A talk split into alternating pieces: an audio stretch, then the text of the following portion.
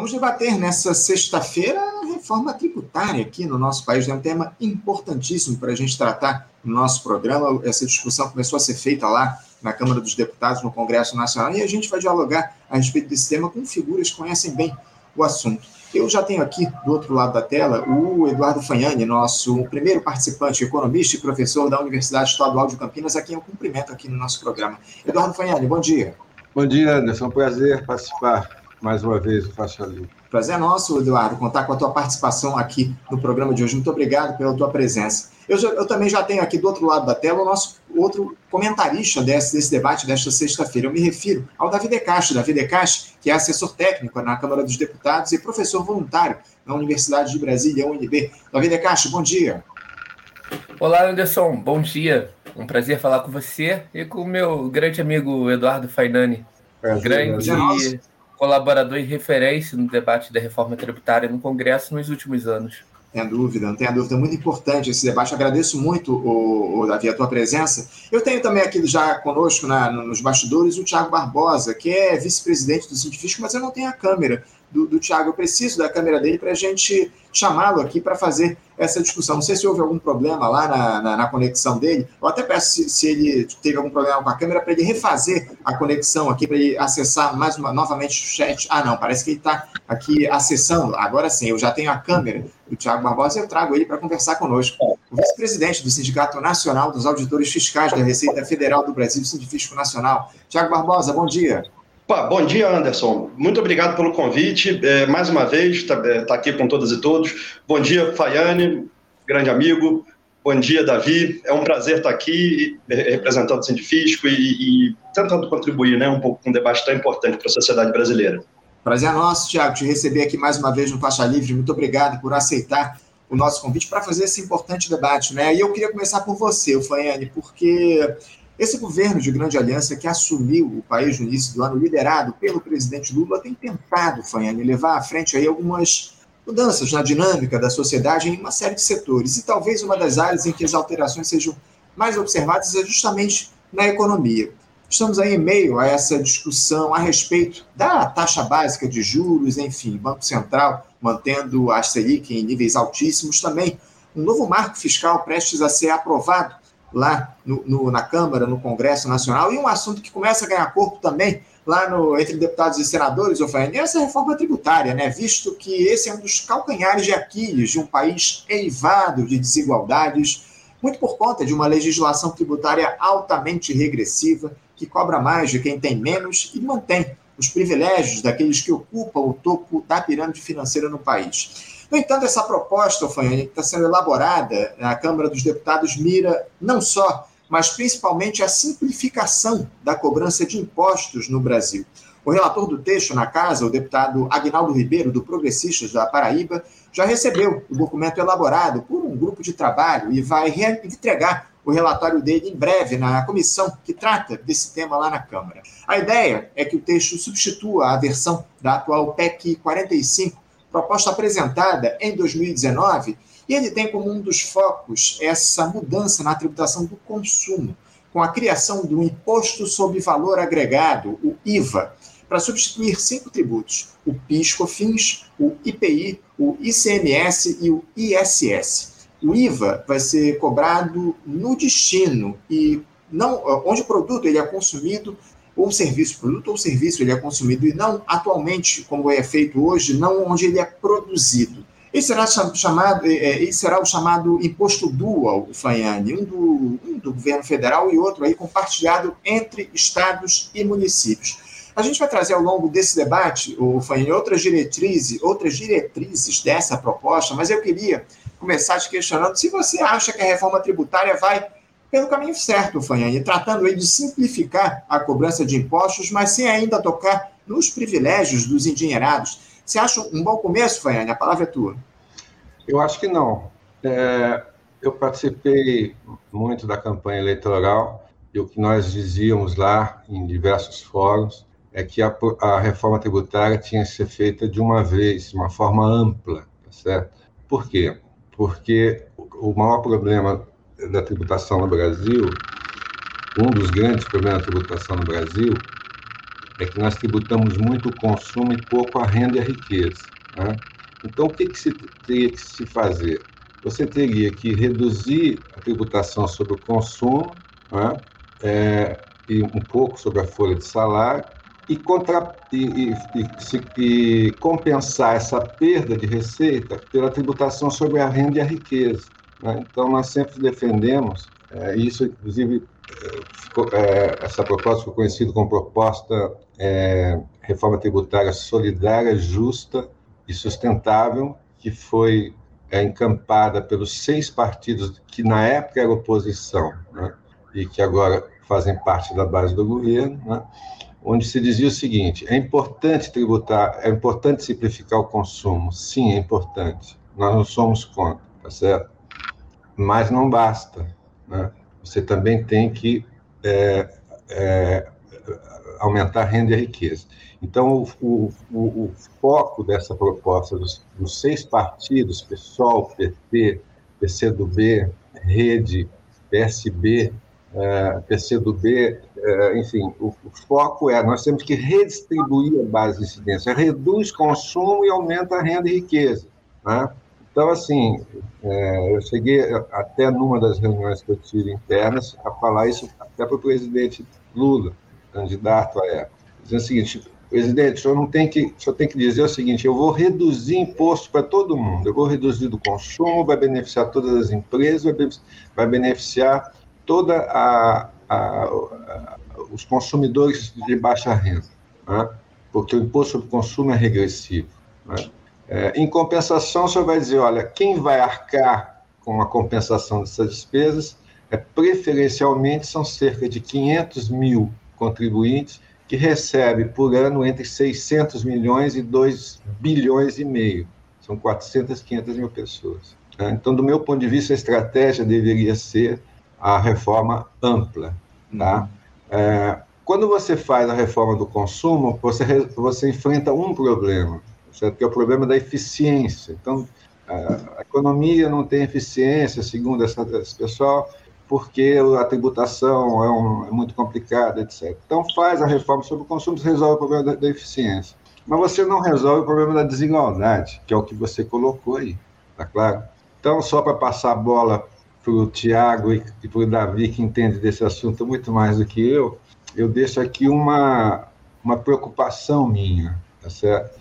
Porque a reforma sobre o consumo, ela tem sido, ela tem sido proposta pelo poder econômico há mais de 30 anos, uhum.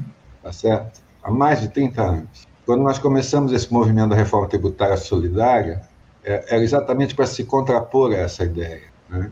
que a reforma tributária no Brasil até 2015, 2016, era sinônimo de, de simplificação da tributação do consumo.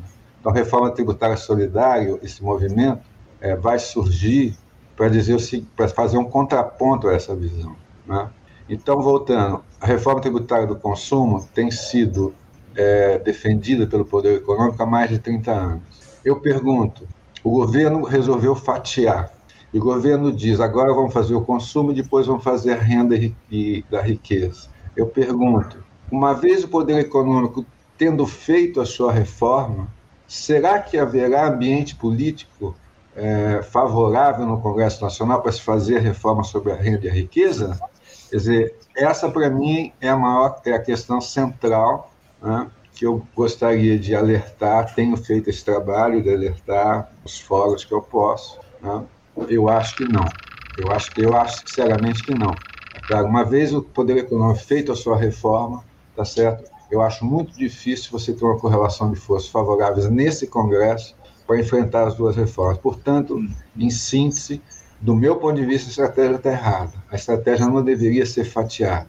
A estratégia deveria ser: vamos fazer a, a, a reforma ampla para reduzir consumo e aumentar renda e riqueza. É isso, é muito isso, obrigado, Mário. A gente vai fazer aqui a, o debate em relação a esse tema da possibilidade de surgir aí um outro momento em que o governo Lula possa trazer essa reforma plena, reforma acima de tudo cobrando uh, impostos da, dos engenheirados aqui no nosso país, como eu citei na minha pergunta. Agora, o, o Tiago, eu queria passar a palavra para você, porque além de simplificar a tributação, reduzindo custos e a judicialização, a proposta dessa reforma também almeja desonerar investimentos e exportações, tornar mais justa a arrecadação entre estados e municípios e reduzir a tributação das famílias mais pobres. Pelo menos isso aí é o que está sendo divulgado. Tiago, é, como é que vocês do Sindifisco observam essa discussão da reforma tributária? Vocês têm participado dessa discussão? Esse texto elaborado pela Câmara dos Deputados atende às necessidades mais urgentes do país? Pode haver, de fato, redução na tributação das famílias mais pobres, considerando que haverá manutenção da carga tributária sobre o consumo?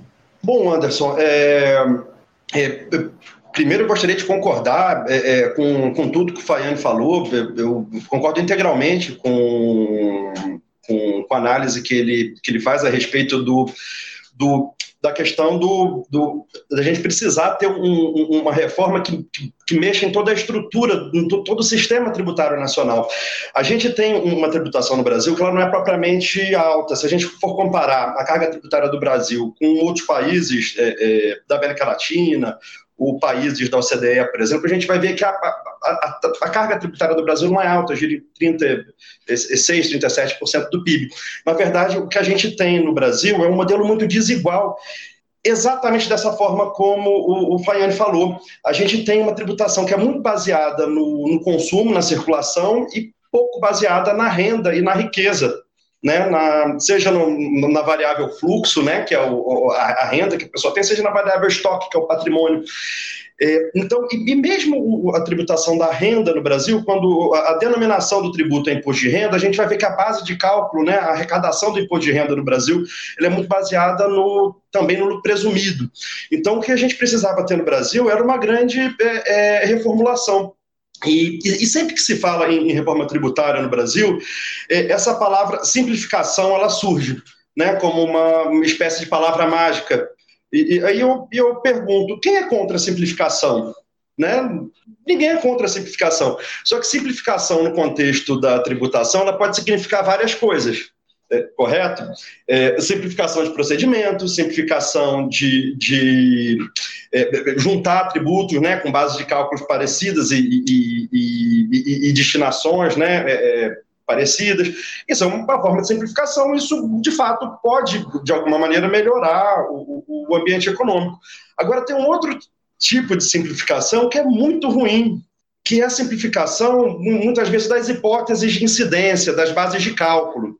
É, normalmente, a, a, as bases de cálculo mais justas, né, aquelas que conseguem alcançar a riqueza, são aquelas que você precisa apurar. Né, você, é, é, a, a, empresa, quando ela vende, é mais fácil. Né, assim, se, a gente for pensar no, no, na, na, declaração de uma empresa, por exemplo, o, o valor da venda é mais fácil de apurar do que o lucro né? O, o, a, a, receita da empresa, a circulação da mercadoria é mais fácil da gente aferir, da gente controlar, porque tem a nota fiscal eletrônica, tem documento de suporte do que o lucro. Você precisa identificar e, e, e identificar exatamente onde é que está a riqueza mesmo, assim. Depois do, da, da, venda, do, do custo, das despesas administrativas, o que, que o que, onde que está a riqueza de fato, né? Então, é, e, essa, isso de fato não é um, um quando a gente fala de tributar a renda, a gente não está falando de simplificação, né? A gente está falando de uma base de cálculo mais complexa que a gente precisa é, é, é, é atingir. Então, quando, é, então, de fato, simplificar é bom, é bom. Simplificar procedimento é bom. Agora, simplificar a hipótese de incidência não necessariamente é bom. E isso tende a, a de um modo geral, de um, isso não é regra, mas de um modo geral, isso tende a, a conduzir o, o, o modelo para um modelo mais regressivo. E nesse ponto, o, o fundamental mesmo para é, fazer com que o, a, a, tributação no Brasil não seja um mecanismo de concentração de renda é que se alcancem, de fato, as grandes rendas. Que, que, que a conta do, do Estado, né, e a gente sabe, tributo é o preço da, da cidadania, não existe sociedade sem, sem tributação, Pra, só que é, é, a tributação, ela precisa, assim, algum setor da economia precisa pagar essa conta. E, e, e, quem e, a função social da tributação é justamente essa, é fazer com que o, o quem tem a disponibilidade é, é, é econômica é, é, contribua e que, que, se diminua as desigualdades sociais a partir desse mecanismo. Agora, quando a gente faz esse, essa reforma de, de, de maneira fatiada, como o Faiane falou muito bem, os setores que têm é, é, é, força econômica né, para fazer essa disputa no Congresso, eles acabam sendo meio que atendidos. Opa, tivemos aqui um tempo E, e a reformulação, de fato, a gente pode é, não ver. Né? Agora, agora, de fato, isso precisa, é uma questão de, de justiça social né, e econômica. Não dúvida. Mas vocês estão participando dessa discussão, ô, ô, ô Tiago? O científico foi convocado para fazer esse debate a respeito da reforma tributária? A gente participa efetivamente dessa discussão, é, é, é tanto no, no, que diz respeito à tributação indireta, que é essa primeira etapa, como também na, na, na, tributação da renda. A gente espera que, que a reforma da renda, de fato, traga avanços, né? No que diz respeito a gente conseguir alcançar bases de cálculos que sejam é, é, é, efetivas, né? No que diz respeito à, à riqueza no Brasil, né? O que a gente tem hoje, Anderson, é um modelo em que eh, quem tem muito paga muito pouco, né? E, e, a legislação ela oferece mecanismos de, de, de, que isso aconteça. Isso acontece no mundo inteiro, né? O, a questão do, do, do paraíso fiscal, do, das operações que as, que as, grandes corporações fazem intragrupo para alocar os seus resultados em paraísos fiscais, isso é um, um, um tema que domina né, o, o, a discussão tributária internacional, né, os, as formas, né, os mecanismos é, é, é, legais que os países têm para não deixar com que a, as suas riquezas elas, elas fujam né, é, para lugares que não, que não possuem nenhum tipo de tributação e, e, e ela tem mecanismos de saída, né? Muitas vezes operações intragrupo, é, compra, é, compra caro, né? De, um, de, uma empresa ligada, vende barato.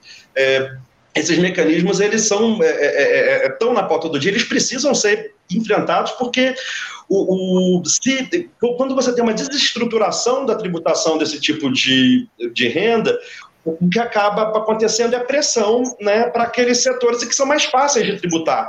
E isso é uma outra, é uma outra armadilha dessa palavra simplificação também, né?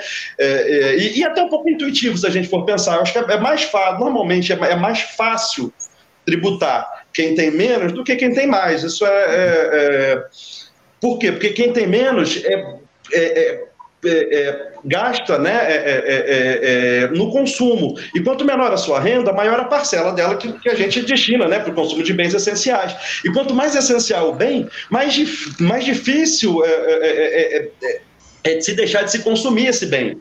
Então, a tributação no consumo, ela é, é muito eficiente para tributar o quê? O que é essencial, aquilo que não pode deixar de ser consumido. Porque se um determinado produto ele não é, é, é essencial, eventualmente as famílias deixam de consumir, os, os consumidores deixam de, de, acessar aquele produto. Então, essa tributação do consumo, ela é, é, é, é, meio que é um pouco da natureza dela, assim, quando ela tem um caráter arrecadatório, quando ela não tem um caráter regulatório, é, por exemplo, para favorecer determinado setor, ou, ou, ou um, ou, ou, eventualmente evitar né, o consumo de determinado produto, como se faz né, com, com, com, com tabaco, com bebidas alcoólicas, quando o, o, objetivo dessa tributação no consumo não é, é, é, a intervenção na economia e sim a arrecadação, ela naturalmente caminha para o modelo regressivo, porque ela vai ser mais eficiente porque é mais essencial no, no, no, consumo. Isso vai acontecer porque é, é, a gente tem pressão orçamentária, não, não, se fiscaliza o outro lado. A gente deixa com que. Assim, se a gente for pensar, por exemplo, isso é uma, uma coisa que a gente discutiu muito, já conversei bastante isso com o Faiane. É, se a gente for pensar, por exemplo, no setor de exportação de commodities no Brasil, as exportações brasileiras elas são quase que totalmente trianguladas. Assim. É, é, é difícil um grande exportador brasileiro que venda diretamente para o destinatário final da mercadoria. Normalmente ele vende para um paraíso fiscal, para uma entidade dele mesmo. Né? E a gente precisa ter mecanismo de controle disso. E esses mecanismos eles passam, né? tanto por, por questões é, é, legais, legislativas, quanto questões administrativas também. Né? A gente precisa ter estrutura é, é, é, é no Estado. E, e, e, é o seguinte: não é só o tamanho do Estado, né? o modelo do Estado. Assim, um Estado que se, que, que, que se oriente para fazer esse tipo de controle efetivamente, que é o, o, o, o que se espera né? do, do da gente, que é, que atuar para reduzir a desigualdade social. Anderson, Anderson. Eu vou. Faiane, você quer falar? Não, é, antes, antes, de você passar para o Davi, eu queria só dar um pitaco aqui. duas questões em, em relação ao que o Tiago falou. Por que, que se chama tributação direta e indireta? A direta é sobre a renda, a riqueza. É direta, é em cima de quem tem a renda e tem quem tem a riqueza. É indireta. A indireta é você. É, o que, que acontece com a tributação sobre o consumo? Você transfere os preços da mercadoria. A empresa em geral não paga, tá certo? Ela transfere para o consumidor, tá claro? E, e, o último ponto, é, o Brasil ele está há 100 anos, há 100 anos atrasado em relação aos países capitalistas centrais, em relação à tributação sobre a renda e a riqueza. Tá certo? Esse, esse é o nosso problema. Tá certo? Quer dizer, se você pegar os países capitalistas centrais, é, na primeira guerra, primeira guerra Mundial, na grande recessão de 29, no pós-guerra, né, eles já fizeram um sistema tributário progressivo né, que incide sobre as altas rendas, sobre a riqueza. Né? E nós estamos 100 anos atrasados sobre uhum. isso. E agora nós vamos fazer reforma sobre o consumo e não vamos enfrentar a questão da renda. E como o Tiago falou, o Tiago deu alguns exemplos. Depois a gente pode, é, mais à frente, detalhar. Tem diversos mecanismos pelos quais o rico não paga imposto. Quer dizer, a carga tributária no Brasil ela é alta por pobre e absolutamente residual, residual por rico em diversos, em diversos aspectos, tanto da renda fixa, é, da renda da pessoa física, como, como da pessoa jurídica. É justamente essa discussão que a gente precisa travar aqui no nosso país, você traz muito bem isso para a gente. Faiane, ô, Davi, eu vou te passar a palavra, finalmente, para você dar a tua opinião a respeito desse início de discussão que a gente está fazendo aqui, é, para essas diretrizes da reforma que ainda vai ser discutida lá pela Câmara dos Deputados, pelo Senado. O governo quer aprovar o texto definitivo até o fim deste ano. Você gostou do que você viu, Davi, nessa, nessa proposta aí que tá, começa a ser desenhada lá na Câmara? Perfeito, Anderson. É, concordo muito com o que o professor Eduardo Fainani e o Tiago já falaram aqui. Tem total acordo. Uma coisa importante, só para a gente tentar estabelecer aqui como é que esse processo da reforma vai se dar, tá bom? A PEC 45 e a PEC 110, elas vão passar por várias etapas após a aprovação da emenda constitucional derivada delas, tá? Por quê? O que, que acontece? Primeiro, eles vão ter que aprovar uma PEC, tá? E por que, que tem que aprovar uma PEC? Por que, que essa matéria está sendo discutida por meio de uma PEC? Porque mexe no Pacto Federativo, enfim, porque muda a lógica de tributação do país. Mas, na sequência, nós vamos ter uma disputa na legislação complementar, Perfeito? Então nós vamos ter uma outra disputa em breve. Nessa disputa, muitos problemas podem surgir a partir da última versão que foi construída, tá? E aí, por que, que eu estou falando isso? Para a gente pegar uma batalha de cada vez agora, tá? A PEC 45, como eles já explicaram, a PEC 110, enfim, não importa muito o número agora, elas tratam de quê? Dessa grande simplificação. Pega um monte de tributos junto e cria um só. A ideia inicial era criar uma alíquota única desse tal IVA dual, perfeito? Então, criar ali uma alíquota única para os impostos sobre bens e serviços, mais um chamado imposto seletivo. Qual é a ideia desse imposto seletivo? É, como você vai ter uma alíquota única, você tinha tabaco, uma tributação muito mais alta. E, e tabaco seria reduzido para o patamar dessa alíquota única. Por outro lado, vários bens e serviços eram tributados abaixo dessa alíquota única, que vão ter um aumento de carga. O que, que acontece? Para os produtos como tabaco e álcool, que devem ser mais tributados para você estimular o consumo é, desses, desses tipos de, de, de alimentos, de drogas, enfim, que fazem mal à saúde geram externalidades negativas, você coloca mais um imposto que aumenta a carga desses, desses setores para a gente não ter um incentivo para eles, tá? Esse imposto seletivo, por exemplo, ele pode ser usado para tributar agrotóxicos, produtos que tenham agrotóxicos, veneno, defensivo agrícola no geral, do agro. Perfeito? Esse caminho não está bem estabelecido na PEC, muito pelo contrário, ficou super genérico. A gente vai depender de uma, luta, de uma luta na lei complementar depois, e a gente poderia já estabelecer algumas coisas mais concretas ali, para não ficar o imposto seletivo só no tabaco. A gente pode usar isso para melhorar o padrão de produção de alimentos, por exemplo, no Brasil. Por outro lado, para resolver, entre mil aspas, o problema de alguns setores que vão ter algum aumento na carga tributária, especificamente é, serviços privados de educação, serviços privados de saúde, transportes, aviação, é, um monte de coisa. Eles criam alíquotas diferentes. Tá? Então, a PEC deixou de ser alíquota única. Como era originalmente, foram criadas várias alíquotas. E nessas várias alíquotas, um dos argumentos é que os produtos da cesta básica, os produtos que as pessoas comem, devem ter uma tributação muito menor para não afetar o custo da cesta básica. Contudo, Anderson, uma coisa me preocupou. O agro insiste muito para, em uma alíquota diferenciada e em tratamento diferenciado, eles entrarem. Tá? Então, eles entrariam com uma alíquota menor do que essa, do que essa padrão. E aí, o que, que eu digo sobre isso? Eles querem que entre a cadeia do agronegócio inteira nessa, nessa alíquota diferenciada. O que, o que inclui desde a agricultura familiar até o produto cheio de agrotóxico, uhum. cheio de defensivos, cheio de coisas que nós deveríamos estar taxando no imposto seletivo não estamos. Então, nós estamos dando o mesmo tratamento para produções qualitativamente diferentes, que é uma produção da agricultura familiar, que é uma produção do agronegócio, tá? É, a gente joga eles juntos. Ou seja, além de não taxar essa produção feita com o veneno, estamos dando mais um estímulo para ela e colocando ela em pé de igualdade aparente com a agricultura familiar, que possui outra condição de competitividade, porque tem custos mais altos, porque são famílias produzindo de forma sustentável, etc, etc. Então, é, estamos aí perdendo uma oportunidade de mudar também o padrão de consumo e preservando todos, todos, absolutamente todos os privilégios que o agro acumulou é, nos últimos anos, tá? Inclusive a, a, formatação da Lei isso tudo se preserva nessa PEC e não se dá um tratamento diferenciado para a produção sustentável como nós temos que ter. Isso vai ser uma batalha agora na PEC, poderia já ser resolvida, e depois na legislação complementar. A gente tem que ficar muito atento nessa batalha, porque está entrando um monte de setor aí em alíquota diferenciada, isso vai subir a alíquota geral paga pela população, quanto mais exceção entrar, e são exceções injustificáveis para os setores mais ricos da sociedade, para a classe média alta, para, para, para os mais pobres pagarem mais uma vez. Então a gente está colocando aspectos de regressividade nesse PEC 45 que não existiam no texto inicial, tá? Está piorando, ao meu ver.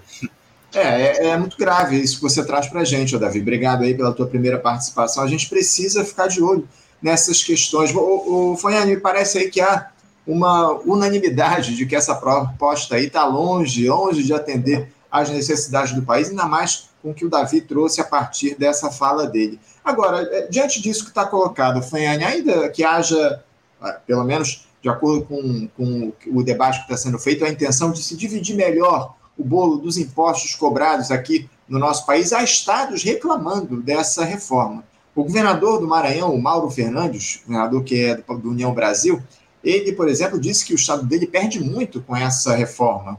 Ele afirmou que, abre aspas, a reforma não pode aprofundar uma desigualdade federativa, não pode causar desequilíbrios como aquilo que está sendo proposto nesta migração de origem para 100% do destino. Fecha aspas. Eu queria que você falasse sobre essa questão da tributação apenas no destino, Faiane, como é que isso afeta estados e municípios e, e saber também se aquela velha e mais que necessária discussão sobre o Pacto Federativo é tratada nesse texto aí apresentado pela Câmara, Fanhane. Estou sem o seu áudio só, Fanhane. É, eu queria só, antes de tentar responder essa questão, fazer um comentário sobre o que o Davi falou, com o qual eu concordo inteiramente. Então, veja, o que, que o Davi está dizendo? Esse ano nós vamos aprovar a PEC, e o ano que vem nós vamos, é, o, o Congresso vai se debruçar sobre a regulamentação da PEC, tá certo? Então, eu, de novo, eu pergunto: é, o ano que vem vai ter espaço para a gente discutir renda e riqueza, né, dado que a agenda é, é essa? Né?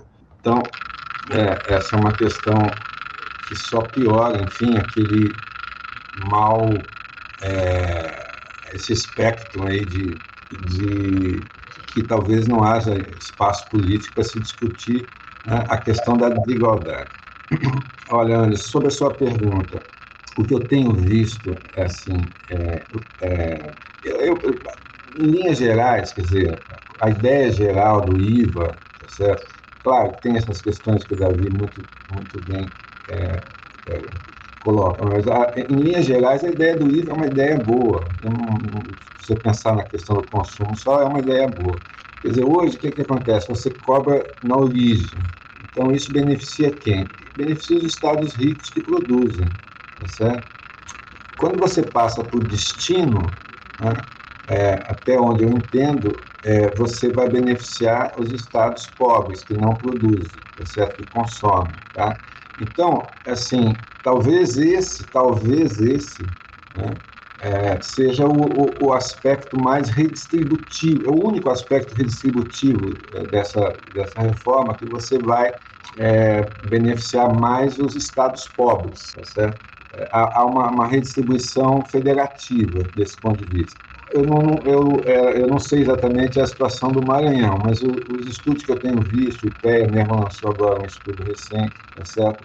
mostra, na verdade, que a maior parte dos estados é, vai perder. Quer dizer, a resistência deve vir dos estados mais ricos, tá certo? que vão perder essa arrecadação. E parece que o mesmo acontece em relação aos municípios. Esses estudos que têm sido feitos pelo IPEA têm mostrado isso. Né? Então, é, não vejo assim. Quer dizer, a outra questão é positiva, quer dizer, eu não vejo tal é, essa visão do governador do, do, do Pará, é, do, é, do Pará, né, do Maranhão, né, parece que não é exatamente isso que os estudos estão mostrando, mas aí salvo no juízo, acho que o Tiago e o Davi têm mais condições de, de, de dizer realmente se é isso ou não. A, a, questão do destino também é importante, porque você acaba com a guerra fiscal, sabe? Você que é uma outra coisa importante. A, a questão da, da, da, você ter uma alíquota, alíquota única, na verdade, né? Você vai acabar com a guerra fiscal. Porque hoje, por exemplo, você pega o ICMS, né? Cada estado pratica um ICMS, tá certo? Então, o cara quer dar incentivo fiscal, ele reduz a alíquota, tá? Então, a ideia do, do consumo em linhas gerais, é, da simplificação do consumo em linhas gerais, me parece boa, certo? Quer dizer, o que, claro, tem problemas, vários problemas, é, que aí você vai ter setores que apoiam, setores que acham que vão ser prejudicados, que não apoiam, e aí o Congresso vai abrindo brechas para atender esses setores que acham e tal. Isso pode deformar né, essa ideia original, mas me parece boa e o único efeito, os dois efeitos redistributivos que os, que os defensores dessa reforma dizem é, são esses dois. O primeiro é o efeito redistributivo para estados mais pobres e municípios mais pobres. O outro seria a questão do cashback, né? que seria você devolver o dinheiro é, para as famílias mais pobres. O que eu acho bastante complicado, tá certo? Bastante complicado, porque a maior parte das compras no Brasil, se pegar a população mais pobre, são feitas de forma informal, tá certo? Eu não, não sei como você vai é, devolver esse dinheiro. De qualquer forma, também os estudos eh, mostram o seguinte, que o estudo do, do é, recente, é, recente mostra o seguinte, o cashback vai fazer com que a, o peso do tributo para os 10% mais pobres caia de 28% da sua renda para 26% da sua renda. Mesmo que você faça o cashback direitinho, bonitinho, o impacto na redistribuição da, da, da, da renda é muito pequeno. Uhum. O Bernardo Pinto deixou muito claro: nós vamos simplificar o consumo, mas vamos deixar a carga tributária inalterada. Quer dizer, nós vamos continuar com os 50%, talvez até suba mais. Tá certo? Isso é uma, isso é uma a média da OCDE de consumo, quanto o consumo representa na carga tributária, em torno de 32. Os Estados Unidos em torno de 17 e a gente é 50. Tá certo? Então nós vamos continuar com esse com essa com esse peso excessivo embora mais simplificado, embora vai, vai é, facilitar os negócios, a eficiência econômica, etc., o peso da carga tributária é, no Brasil vai continuar sendo 50%, talvez até aumente, eu acho, tá certo? Então, essas são, são as questões que espero ter respondido a sua pergunta. Não, plenamente, plenamente, Eduardo. Obrigado aí pela tua resposta. O, o Thiago, eu queria te passar a palavra para você falar a respeito disso, essa questão que foi levantada. Vocês fiquem à vontade também para fazerem intervenções nas falas uns dos outros. A gente está aqui num debate, vocês podem, evidentemente, pedir a palavra para comentar alguma fala aqui ao longo desse nossa, dessa nossa discussão. Mas, o Tiago, uh, o governador do, do Mato Grosso, ele pede aí um período de transição mais lento para que estados e municípios possam adaptar as suas economias. Como é que o Sindifisco vê aí essa iniciativa de cobrança de impostos apenas onde os produtos ou serviços são consumidos? Você acha que isso pode, de alguma forma, prejudicar os estados produtores de commodities agrícolas, por exemplo? E essa questão do pacto federativo, como é que ela fica? É, o, bom, é, é, em primeiro lugar, eu, concordo bastante com, com, com, a análise do, do Faiano no que diz respeito à a, a, tributação no, no destino tem, tem a tendência a ser melhor, né, mais justa para os estados mais pobres do que, do que na origem. Eu não sei em, que medida isso isso poderia impactar os estados produtores de commodities, porque normalmente essas commodities destinadas à, à, à exportação, elas, é, elas já contam com, com imunidade, né? Então, ela já é, um, é uma cadeia curta, pouco tributada e, e, e, e normalmente né, com, com, operações que envolvem é, é, é venda para partes relacionadas. assim. Então, é, na verdade, quando a gente fala de, de exportação de commodities, a gente é, é, vai conseguir alcançar melhor esse tipo de, de riqueza quando a gente começa a falar da renda. É, eu acho que a, a, a, tributação sobre a renda, ela, ela, ela, ela alcança, assim, mas, eu, mas o que, que acontece? É, é, é, é, é, uma situação um pouco. A, a situação das commodities ela, ela, ela, é muito peculiar, porque é, uma, é, a ponta onde a tributação indireta e a direta elas, elas meio que se encontram. Porque o que, o que acaba acontecendo é que, embora o produto né, normalmente é, exportado, a exportação de commodities, sejam produtos tangíveis, né? É, é, essas operações intragrupo fazem com que o, o, o lucro né, é, é, desses setores eles fiquem próximo de, de zero ou, ou deem prejuízo, que é uma coisa muito estranha, porque são setores muito lucrativos, né? E é estranho que no Brasil eles deem prejuízo de maneira meio que sistemática.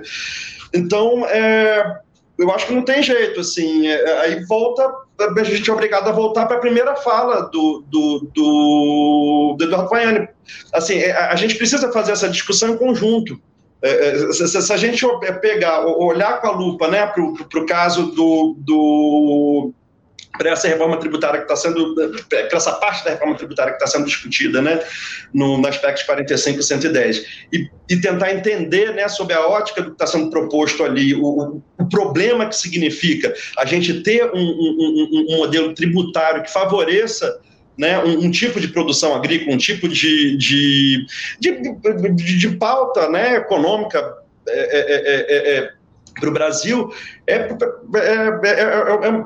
fica uma situação estranha. A gente precisa, de fato, fazer essa discussão de maneira mais ampla.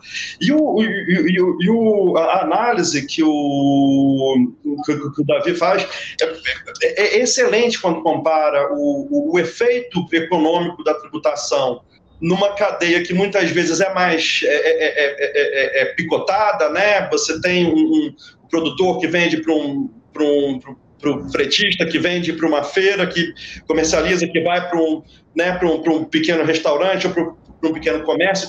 Você tem um, um, você dá o mesmo tratamento tributário né, que você dá a, a, a uma cadeia curta, né, com uma série de, de, de, de, problemas e questões né, que dizem respeito à, questão do trabalho, de, de, respeito à questão ambiental. É, é, é, é, realmente você está favorecendo, se você dá um tratamento igual, você favorece o, o, um modelo de produção em detrimento de, de outro.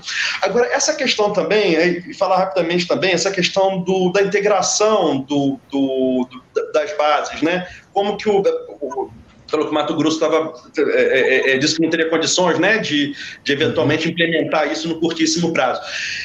Isso, é, é, isso vai ter problema também, assim, porque, mas, enfim, a gente não sabe se são problemas é, é, é, intransponíveis, insuperáveis, mas isso vai ter problema, porque, porque na verdade, assim, os documentos fiscais e, e, e as legislações, se você preserva o, o, o, a autonomia do ente federado para legislar e, e para produzir o, o, o, Na verdade, a gente tem um modelo, né? Atual com uma legislação para cada é, é, é estado, de, de, legislação, uma legislação para cada município, né? Os princípios são, são, são os mesmos, né? A, a, previsão constitucional e a previsão das leis complementares do Código Tributário Nacional são os mesmos, mas você tem detalhes de cada legislação dessa.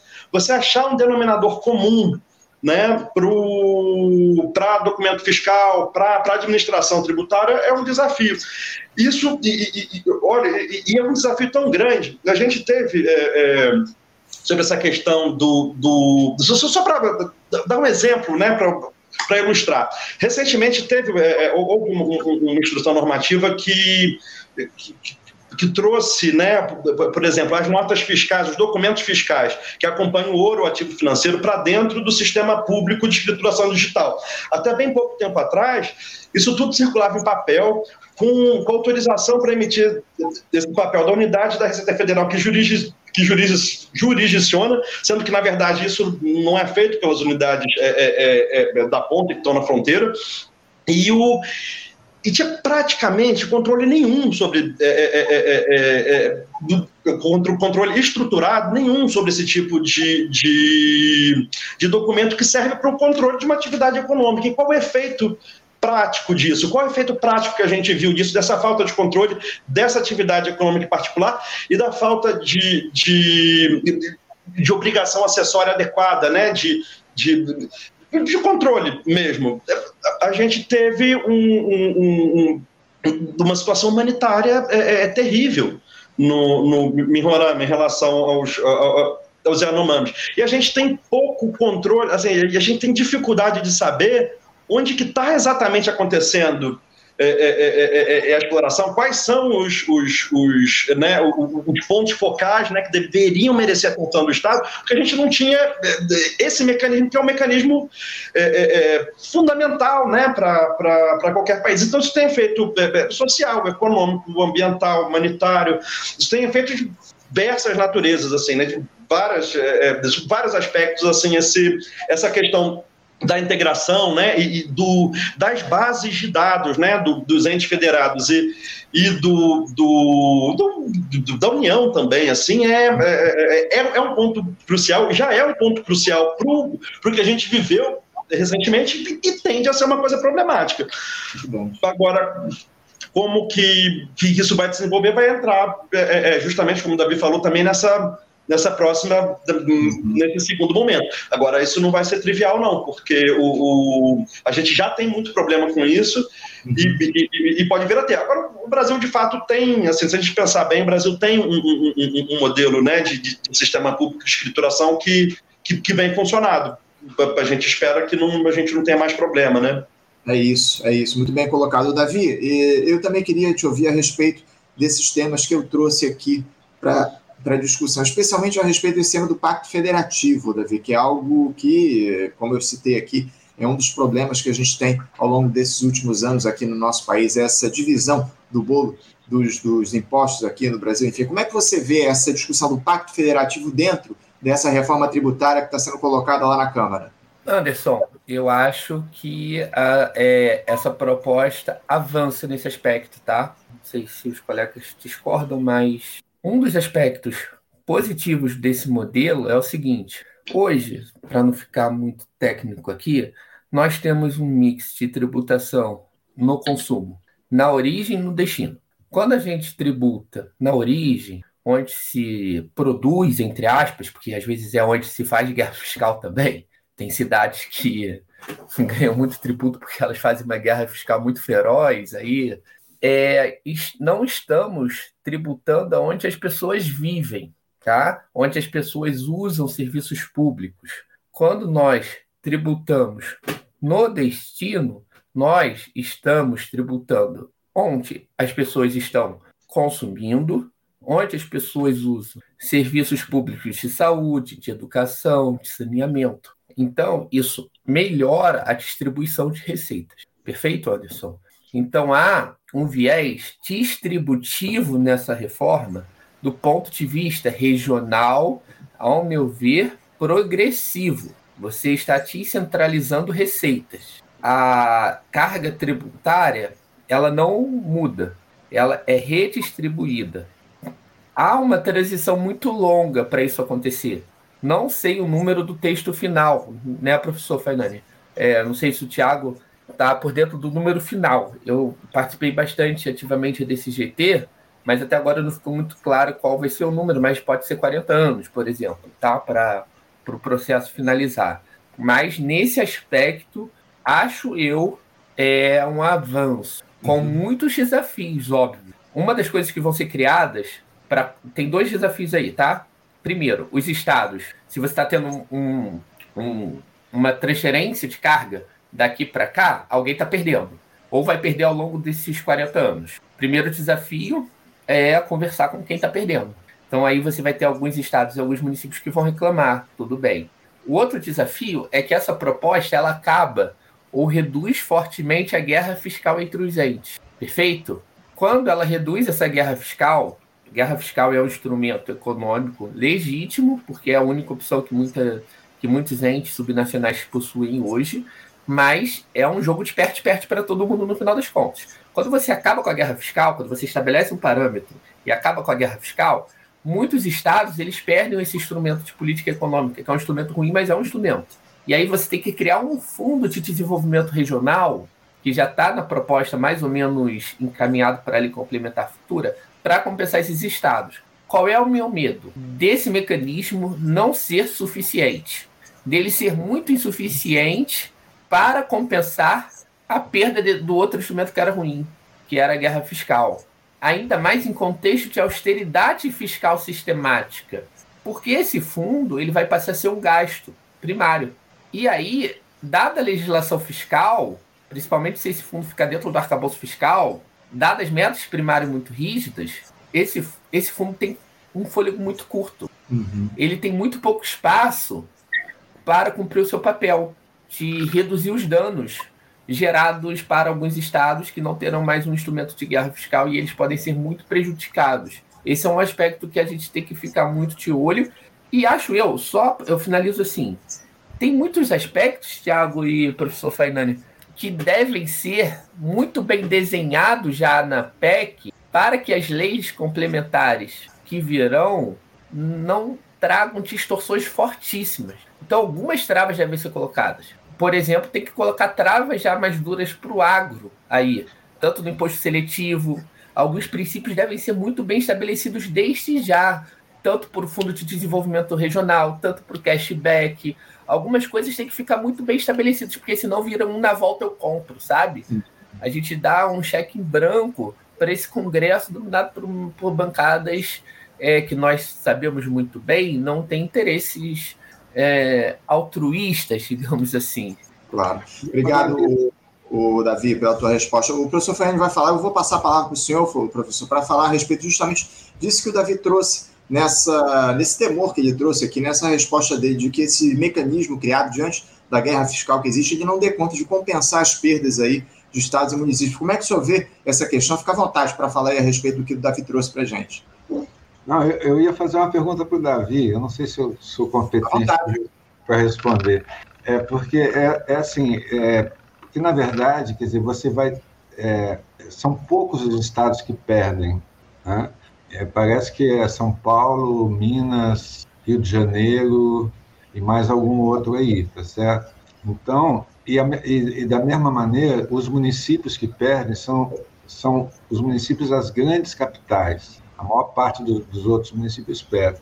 Então, eu não sei exatamente, é, é, claro, são estados grandes que vão ter perdas de receita, mas, enfim, esse fundo de equalização que o Davi faz referência, que está tá sendo pensada, né, é uma forma de compensar a perda de quatro ou cinco estados e de cinco ou seis municípios grandes, né?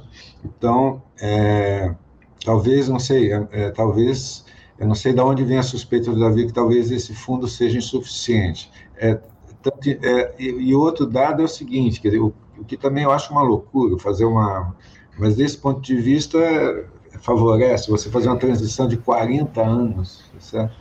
É, enfim, então, se você fizer uma transição de 40 anos, é, essas perdas vão, vão ocorrendo é, gradativamente, tá certo? Não é algo que você tenha que, que esse fundo tenha que cobrir nos próximos 3, 4, 5 anos, entendeu? Então, é, é mais, é, mais essa, esse comentário que eu queria fazer, mas acho que o Davi é a pessoa mais capacitada para responder. Fica à é, vontade. professor, né? rapidamente, é, esse fundo tem como principal objetivo resolver o problema dos estados que utilizam de, me, de mecanismos de benefícios fiscais para estimular determinadas atividades econômicas, tá? Quando a guerra fiscal ficar neutralizada, os benefícios fiscais setoriais forem eliminados, alguns estados no Nordeste, por exemplo, nesse aspecto, tá, da guerra fiscal, eles podem ter perdas no seu único instrumento indutor para algumas atividades setoriais. O fundo visa compensá-los nesse aspecto. Por exemplo, é, em algum momento chegou a ser discutido esse fundo também para substituir os benefícios para a Zona Franca de Manaus. Isso não aconteceu, a Zona Franca de Manaus ela permanece do jeito que está. Mas em algum momento há essa discussão, né? Para é, um, esse mesmo mecanismo substituir o esquemão de, de crédito da Zona Franca de Manaus, que é muito problemático, muito ruim, mas continua. Mas ele compensa e pretende compensar, de certa forma, quem vai perder um instrumento econômico. Então você está trocando instrumentos econômicos. Um muito ineficiente por um mais eficiente. Minha dúvida ainda é qual é o tamanho. Porque essa dúvida, professor, é a mesma para o cashback, concorda? A ideia do cashback é a seguinte: olha, não dá para tirar é, toda a cesta básica, porque cesta básica tem muito problema, porque rico também come arroz e blá blá blá. Então a gente vai criar um cashback. Na teoria fica bonito. Na ideia do na volta eu compro, fica perfeito. Mas a gente precisa ter muitos detalhes para avançar com algo assim. Ah, mas a matéria de lei complementar conversa depois. Não, já tem que ter lá alguns princípios muito bem estabelecidos na PEC para a lei complementar não, não aloprar. Tá? Uhum, tá certo. Professor, eu vou lhe passar a palavra para o tecer seus comentários a respeito da reforma do Davi, mas eu também queria, da, da, do que disse o Davi, mas eu também queria trazer uma outra questão, porque muito se falou aí dentro do governo Lula, Fanhane, de que essa reforma tributária acabaria complementando, digamos assim, o um novo arcabouço fiscal que vai ser aprovado aí nas próximas semanas. Essa proposta nas mudan de mudanças aí na tributação, na sua avaliação, serve de fato para compensar, digamos assim, os problemas que a nova regra fiscal carrega? Olha, de novo, o especialista em regra fiscal é o Davi, tá? Ele há muito tempo, eh, do arcabouço fiscal, há muito tempo ele tem feito críticas é, bastante pertinentes sobre esse novo arcabouço fiscal, né, que, na verdade, é, é, sem dúvida nenhuma, é um, é, ele restringe o crescimento da economia, né, é, ele é muito, do meu ponto de vista, bem ortodoxo, quer dizer, uma, vai restringir realmente o crescimento da economia, quer dizer, você e a, a, variável, quer dizer, porque você faz uma relação entre receita, né? você pode gastar X% da receita, 80% da receita, se não me engano, tá certo?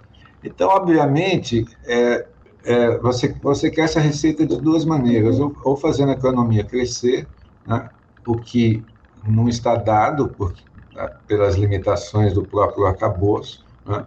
É, a outra forma de você aumentar a receita é aumentar a tributação, tá certo? Se você aumentar a tributação, você vai ter um espaço maior para o gasto. Né?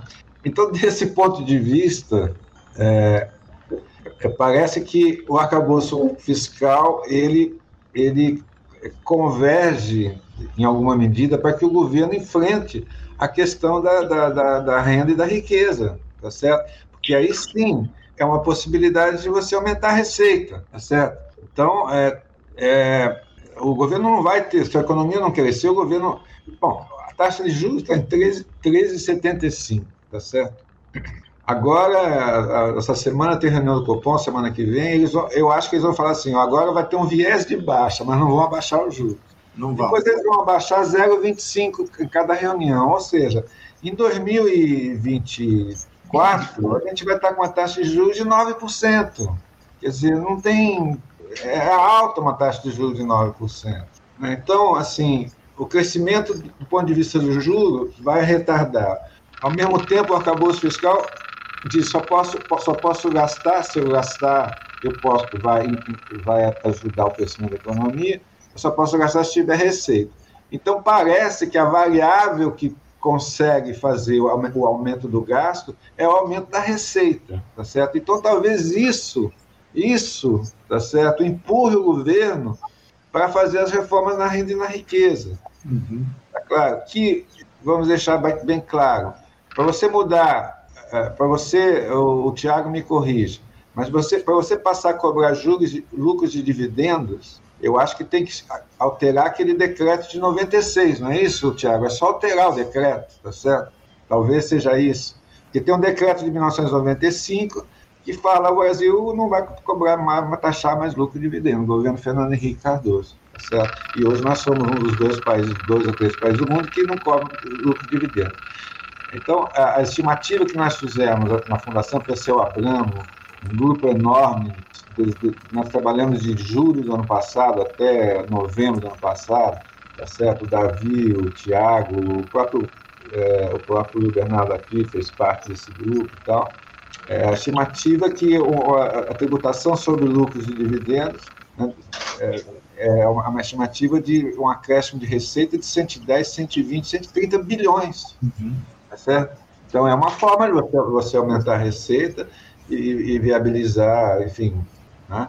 Claro. É, então, é, eu, talvez por aí talvez por aí o governo é, acabe é, levando essas, essas reformas. Né? Uhum. Eu, queria, eu, queria, só fazer um comentário rápido, não sei se o nosso tempo já está acabando, eu, não, eu, gostaria de deixar bastante claro isso. É, se você me permitir, Anderson. À vontade, professor, à vontade. Olha só, nós somos um dos poucos países que não, não taxa lucros de dividendos, tá certo? Então você veja assim, a Petrobras distribu, distribuiu em 2022 212 bilhões de lucros de dividendos. Aí você pega um sujeito que ganhou 100 milhões de lucros de dividendos da Petrobras. Ele não paga um tostão, tá certo? Enquanto que um, um professor que ganha 5 mil reais paga 27,5% na, na uhum. fonte. Tá certo? Essas coisas eu chamo de obscenidades tributárias, eu não chamo mais de mazelas, é, é obscenidade, tá claro? Então eu pergunto, nós não vamos corrigir isso, nós vamos fazer só a reforma do consumo, tá certo? Como eu te disse, isso tem uma, uma receita de 110, 120, 130 bilhões de reais. Né? A alíquota máxima no Brasil é 27,5%. Então quem ganha 6 mil reais, quem ganha 600 mil reais, paga 27,5%. É justo isso? Isso atinge o... É, respeita o princípio da equidade que foi originalmente levantado pelo Adam Smith, tá certo? no século XVIII, tá certo? nós temos que ter alíquotas maiores para os países, para as camadas de mais alta renda, uhum. 30%, 35%, 40%. É assim que a média da OCDE é 40%, 45%, tá certo? Nós, nós não vamos fazer isso, né? Porque a questão toda é a seguinte, a questão dos dividendos é importante porque o rico não vive de salário, ele vive de dividendos, Sim. tá certo? E ele é isento. Tem estudos da Receita que dizem que quem ganha mais de 300 mil reais por mês tem 70% da sua renda isenta de tributação. Nós não vamos mexer nisso. Uhum. Se você passar para a questão das empresas que o Tiago começou a falar, certo? o pessoal fala assim, ah, o Brasil, as empresas pagam muito imposto no Brasil. 34% a líquida, enquanto que no mundo é 23%, tá certo? Primeiro ponto, quantas empresas pagam imposto? Imposto de renda? 3% das empresas. São 3% das empresas que estão no chamado regime de lucro real. 3%. As outras 97% ou são simples, tá certo? Ou são lucro presumido. Uhum. Lucro presumido não é, não é lucro. É uma. Você faz uma, uma previsão do seu faturamento. Tá nós, nós vamos continuar assim, tá certo? Desses 3% que pagam imposto de renda, o pessoal fala, ah, é 32%. Não é 32%. Essa é a alíquota nominal. A efetiva que realmente ele paga é 20, 22, porque tem uma série de isenções, tem uma série de mecanismos que, que isentam, tá certo? Tem setores econômicos, se eu não me engano, os bancos, que a alíquota efetiva é 14%. Uhum. O agronegócio é muito menos que isso, tá certo? Uhum. Você tem na, na questão, tem essa questão que o, que, o, que, o, que foi trazida aqui. É, a, a, Vale. A Vale, ela não vende para a China. A Vale vende para a subsidiária da Vale é, em Luxemburgo. Isso. A um preço superfaturado, tá certo? Então ela não paga imposto também por conta disso, porque ela superfatura. Essa questão dos paraísos fiscais, a gente não vai resolver isso. Tá claro? Uhum. Você pega o mercado financeiro, você pega os fundos, esses fundos que são da construção civil, os fundos do agronegócio, os fundo não sei do que, tá certo?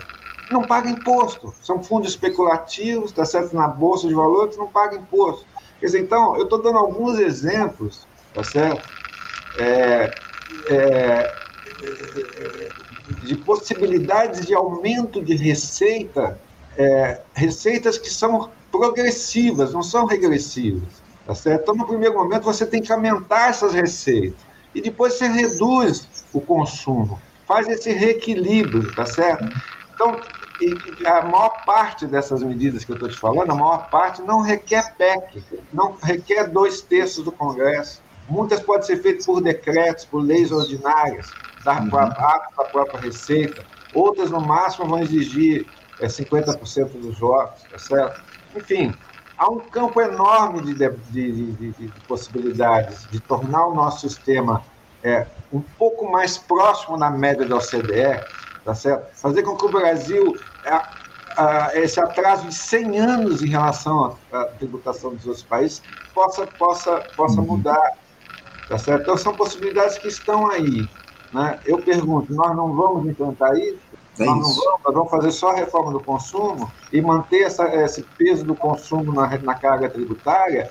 São uhum. questões que eu coloco, tá certo? Mas finalizando, é, talvez, Anderson, é, o, o arcabouço fiscal, por ser tão, por ser tão é, é, é restritivo, né, para ampliar o gasto, você, vai, você só vai poder ampliar o gasto se você fizer uma ampliação de receita. E talvez por aí seja um pouco a alternativa que o governo possa vir encontrar é, mais para frente. Muito obrigado, professor. Eu guardei esse questionamento justamente agora para a nossa reta final a respeito da, da, da necessidade de a gente fazer uma reforma tributária avançar um pouco mais nessa reforma tributária, tributando ainda, acima de tudo, é, lucros e dividendos. A gente vai tratar desse tema. Antes, eu só queria fazer uma observação. O senhor falou a respeito da, da Selic, da taxa de juros, que o Comitê de Política Monetária lá do Banco Central deve discutir agora, na próxima semana, e a expectativa é, de fato, para que uma mudança, reduções nessa, na Selic só comecem a se dar a partir da reunião do mês de agosto.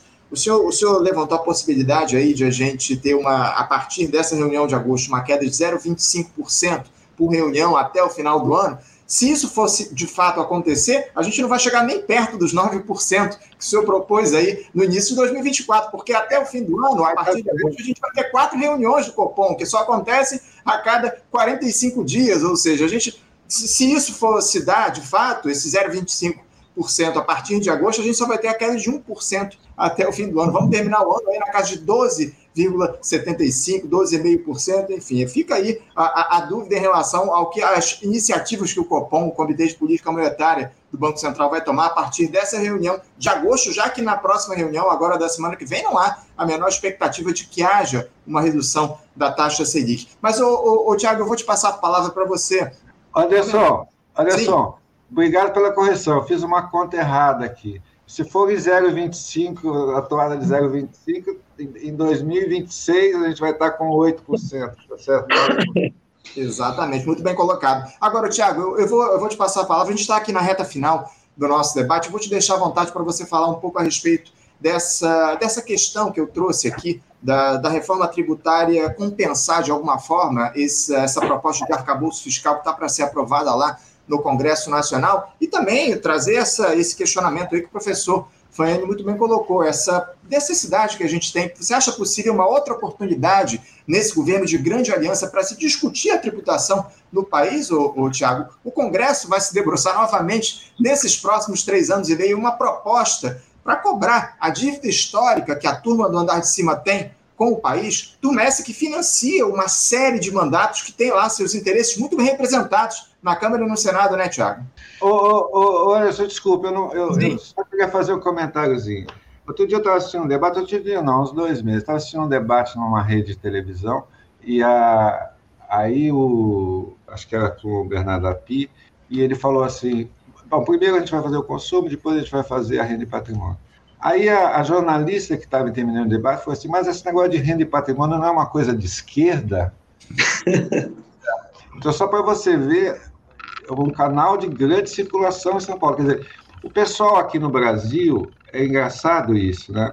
Porque quando você pega todos os países capitalistas centrais, governos liberais, Roosevelt, Roosevelt não é um cara de esquerda, tá certo? Uhum. Fizeram a, a, tributação progressiva sobre altas rendas, não sei o quê, não sei o quê. São, são coisas liberais. Liberais, por que, que, por que, que você tem que taxar a herança? Igualdade de oportunidades, isso é uma coisa liberal ao, ao, ao limite, tá certo? Então, aqui no Brasil, o que é liberal é tratado como esquerda, tá certo? Só para fazer uma introdução para o Tiago desenvolver.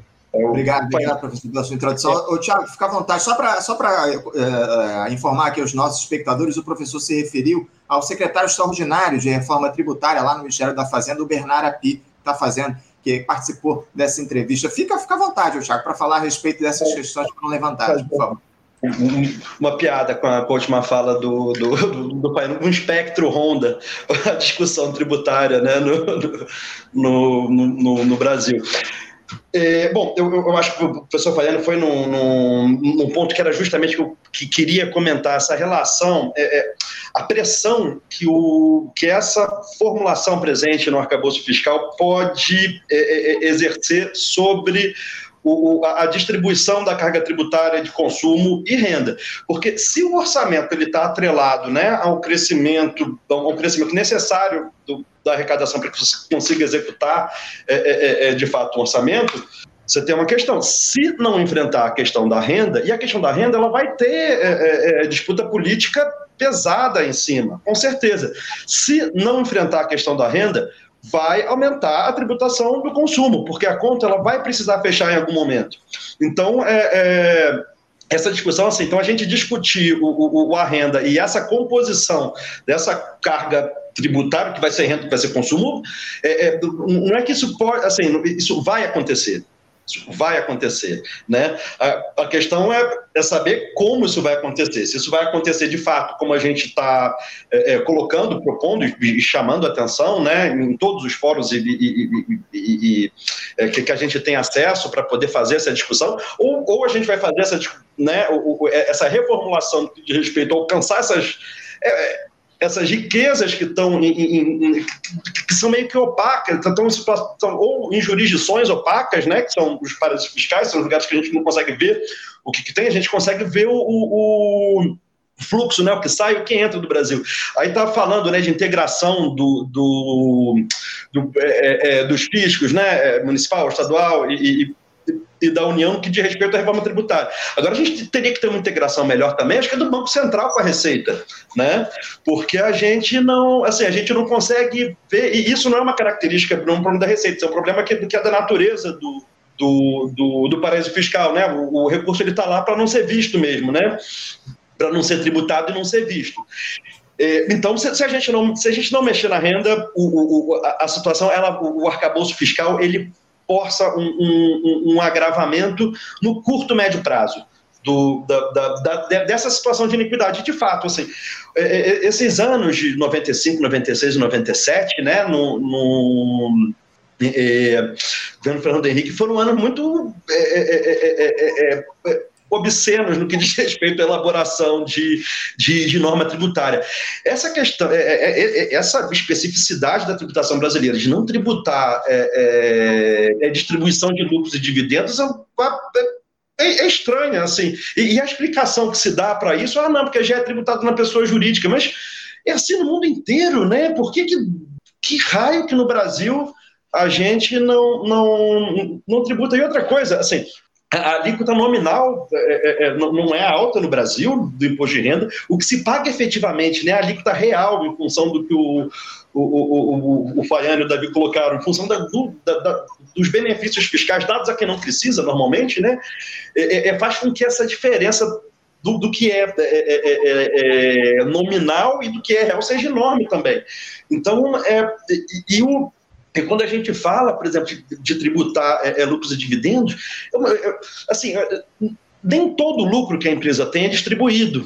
Né? Muitas vezes ele vai compor outras, é, é, é, outros fundos ou, ou, vai compensar prejuízo.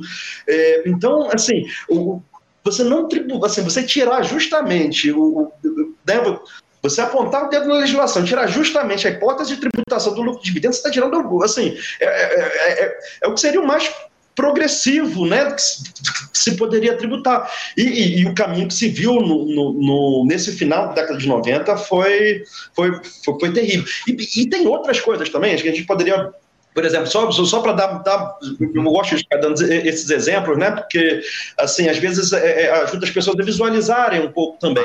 A gente, um, uma das coisas assim que derrubou muito né, a base de cálculo do imposto de renda no Brasil foi uma outra legislação que veio também de 97, que é o que quer fazer o seguinte, que é permitir que a empresa, quando ela adquire outra, se ela pagar um valor muito mais alto, né, se o, se o valor de mercado for muito mais alto do que está na contabilidade escriturada, essa diferença, né, chamada de ágio, pode ser utilizada para diminuir imposto de renda. O que, que se começou a fazer no Brasil e, e, e o que, que deu a, a, a tônica né, de, do, do, do né, das disputas é, é, judiciais tributárias. As empresas elas começaram a fazer o seguinte: ela fazia uma cisão, pegava um pedaço dela mesmo, comprava por um valor enorme, porque era dela mesma, ela que está pagando ela mesma, está comprando ela mesma, e deduzia aquilo tudo de, de, de, e aquele valor deduzido do imposto de renda. Isso é uma, é, é uma legislação que veio nesse veio é, é, no, no, na esteira aí do, da época das privatizações do, do, do, do Fernando Henrique, assim, e, e, e, trouxe um modelo real, assim, é, uma agudização desse modelo é, é, é, é regressivo. Então, e, o que, que acontece? Então, a pessoa não, distribui, não paga quando distribui, não, não apura, apura o lucro, mas é, é, reduz o lucro tributável porque ele está comp comprando uma empresa que é dele mesmo por um valor acima do mercado. Se for, pro, se for exportação de commodity, já tem todo já tem esse benefício todo, né? Porque já é imune na exportação. Então a gente tem uma de iniquidade mesmo, né? Que precisa ser revisto. E aí, e o arcabouço fiscal, se não, se não mexer na, na renda, vai mexer no consumo, não, porque não, não, não tem espaço, a conta vai ter que fechar. Então, a gente está diante de um, de, um, de um desafio que não é trivial, não, Anderson. Tiago, explica aí o juros sobre capital próprio, que também é de 95. Juros sobre capital próprio também de 95. É, juros sobre capital próprio é uma, é uma dedução né, com base no, no, no, valor do patrimônio da empresa, assim, e que é uma parte que é distribuída, assim, é, é, e é, é, deduzida do, da base de cálculo do imposto de renda. Né? Assim, tem uma tributação na fonte de 15%, mas essa tributação na fonte já é menor do que o, o a tributação do imposto de renda da pessoa jurídica também. É simplesmente um, um, um é, é, simplesmente um mecanismo de, de é um benefício fiscal, basicamente é um benefício fiscal, o, o, o juros sobre capital, capital próprio, e também não é, não é comum no mundo, né? Isso também não é comum no mundo. Obrigado, obrigado, é. o, o, Thiago. É, não, tá, tá claro, eu acho que, que a gente está traçando um panorama bem claro do tamanho do problema que está sendo criado e que não está sendo, e evidentemente não é debatido nessa reforma tributária. Ô, Davi, eu vou te passar a última palavra, que a gente até ultrapassou o tempo limite aqui do nosso debate, mas eu vou te passar a última palavra para você ficar à vontade para falar a respeito de tudo que foi debatido até agora e essa última questão, né? Diante dessa urgência, Davi, que surge a partir do arcabouço fiscal para se elevar a arrecadação no nosso país. Não seria esse momento, em início de governo, onde ainda há aí um certo acúmulo de capital político, daquela euforia das urnas, se promover as mudanças que o Brasil precisa na carga de impostos, ô Davi. Não é hora de se avançar sobre os mais ricos, taxando as heranças e grandes fortunas, reduzindo o abismo tributário que existe no nosso país. Você acha que o governo vai ter outra oportunidade como essa? Anderson, na verdade, estamos diante de uma janela de oportunidade que está sendo perdida. Seja no sentido dos gastos sociais, que reduzem desigualdade, seja no sentido da reestruturação da nossa carga tributária. Do lado da carga tributária, que é o nosso tema, nós estamos mantendo uma estrutura regressiva para as próximas décadas. Por quê? Vamos congelar com a PEC 45/110 a atual carga tributária indireta sobre bens e serviços. Tributos sobre bens e serviços são regressivos por definição. Por quê? Incentivo sobre bens e serviços, você não consegue identificar se o cara é rico, se o cara é pobre. Você não consegue identificar a capacidade contributiva do sujeito. Portanto, o rico e o pobre pagam a mesma alíquota quando compram é, uma camisa. Perfeito? E a nossa carga tributária continuará nas próximas décadas baseada nesse tipo de tributação.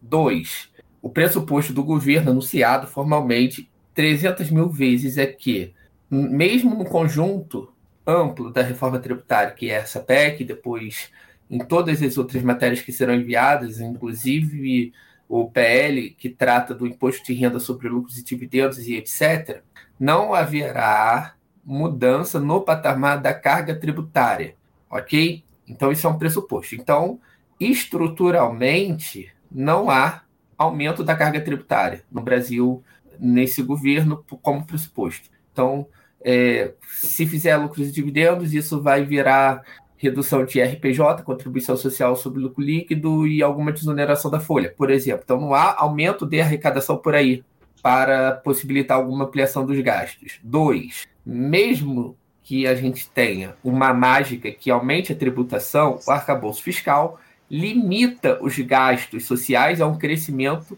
de 2,5% acima da inflação o melhor dos mundos, tá? Mesmo que a gente aumente todo ano em 10% as receitas, só podemos gastar até 2,5%. Além do redutor de 70%, nós temos esse 2,5%. Isso é muito menor do que os governos do Fernando Henrique Cardoso 1, 2, muitíssimo menor do que os governos Lula, e se compara aos últimos governos é, que a gente sabe, um golpista e um fascista.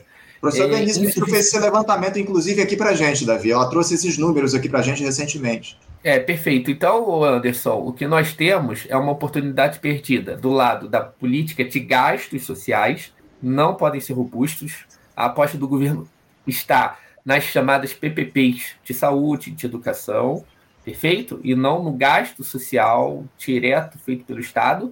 E a reforma tributária, ao meu ver, caminha para uma oportunidade perdida, infelizmente, porque o professor Eduardo Fainani, é, o Fisco, cujo Tiago está representando hoje, trabalharam muito nos últimos anos numa reestruturação da carga tributária digna, de ser chamada de reforma justa, solidária e sustentável. Não estamos caminhando para isso nos últimos textos apresentados, infelizmente é a constatação que se faz, infelizmente, nesse momento, a partir do caráter desse, desse texto, dessa proposta aí que está sendo discutida lá no Congresso Nacional, mais especificamente nesse momento na Câmara dos Deputados em relação à reforma tributária.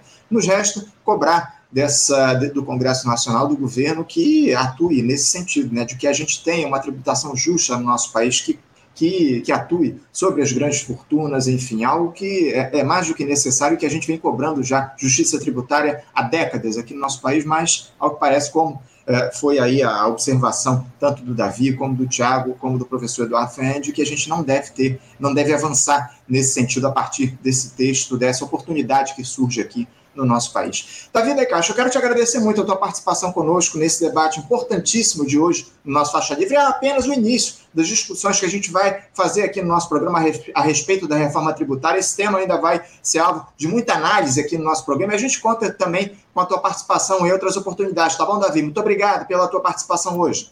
Obrigado, meu amigo. Obrigado, Tiago. Muito bom debater com vocês. Com... Agradeço também a você, Valeu, professor Eduardo. Sempre bom estar com você. Saudade. Agradeço, agradeço. Obrigado, o Davi. Agradeço também a você, Tiago, pela tua participação conosco aqui nesse debate de hoje. Muito obrigado pela tua presença. Muito obrigado, e científico aí para esses diálogos, tá bom, Tiago? Muito obrigado, Anderson. Mais uma vez, a gente está à disposição total. Forte abraço, Faiane, forte abraço, Davi. Muito bom revê-los. Fiquei muito feliz quando eu vi o, o, a, a, chamada que eu vi que vocês estariam presentes também.